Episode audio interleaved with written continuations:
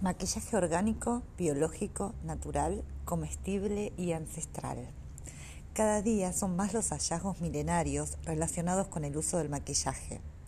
Desde el principio de la humanidad, las personas en diferentes latitudes han procurado conectar con los recursos del entorno para decorar sus cuerpos, con fines funcionales y utilitarios, empleados para el cuidado de la piel como también para destacar costumbres sociales encontramos ejemplos en diferentes comunidades existentes en la actualidad. Se sabe que en Sudamérica algunas etnias utilizan pigmentos realizados con frutos y semillas, como por ejemplo el achiote, la cúrcuma, el pimentón, el cacao, el café, entre otros. El uso de carbón vegetal, arcillas y más ingredientes de origen natural contemplan una amplia gama de elementos nativos que permiten crear alquimias de colorimetría.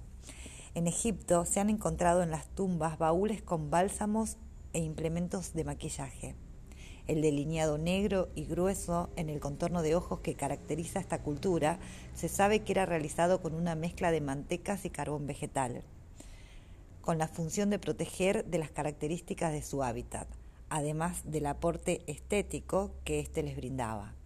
Tribus habitantes del continente africano utilizaban en todo su cuerpo, incluso en el cabello, una mezcla de aceites, arcillas y fibras de cobre. Con estos preparados se decoraban y también protegían la piel del sol. Desde muchas culturas milenarias, los momentos de maquillaje se vive como un espacio de encuentro personal, un ritual de cuidado y amor propio, donde se honra el templo de nuestro cuerpo. El maquillaje, por así decirle, un nombre, sigue y seguirá siendo una herramienta multifuncional donde quien se la encuentre.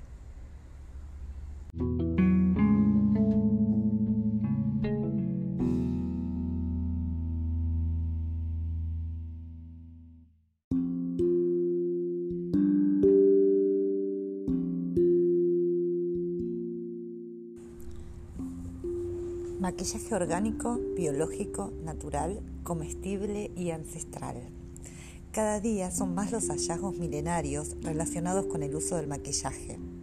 Desde el principio de la humanidad, las personas en diferentes latitudes han procurado conectar con los recursos del entorno para decorar sus cuerpos, con fines funcionales y utilitarios, empleados para el cuidado de la piel como también para destacar costumbres sociales encontramos ejemplos en diferentes comunidades existentes en la actualidad. Se sabe que en Sudamérica algunas etnias utilizan pigmentos realizados con frutos y semillas, como por ejemplo el achiote, la cúrcuma, el pimentón, el cacao, el café, entre otros. El uso de carbón vegetal, arcillas y más ingredientes de origen natural contemplan una amplia gama de elementos nativos que permiten crear alquimias de colorimetría. En Egipto se han encontrado en las tumbas baúles con bálsamos e implementos de maquillaje.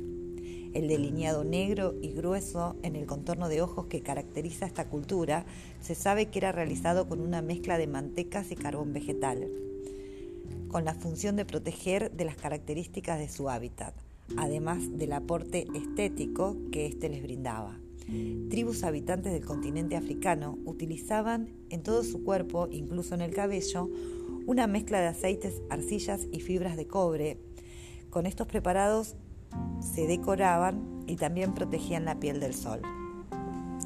Desde muchas culturas milenarias, los momentos de maquillaje se vive como un espacio de encuentro personal, un ritual de cuidado y amor propio, donde se honra el templo de nuestro cuerpo.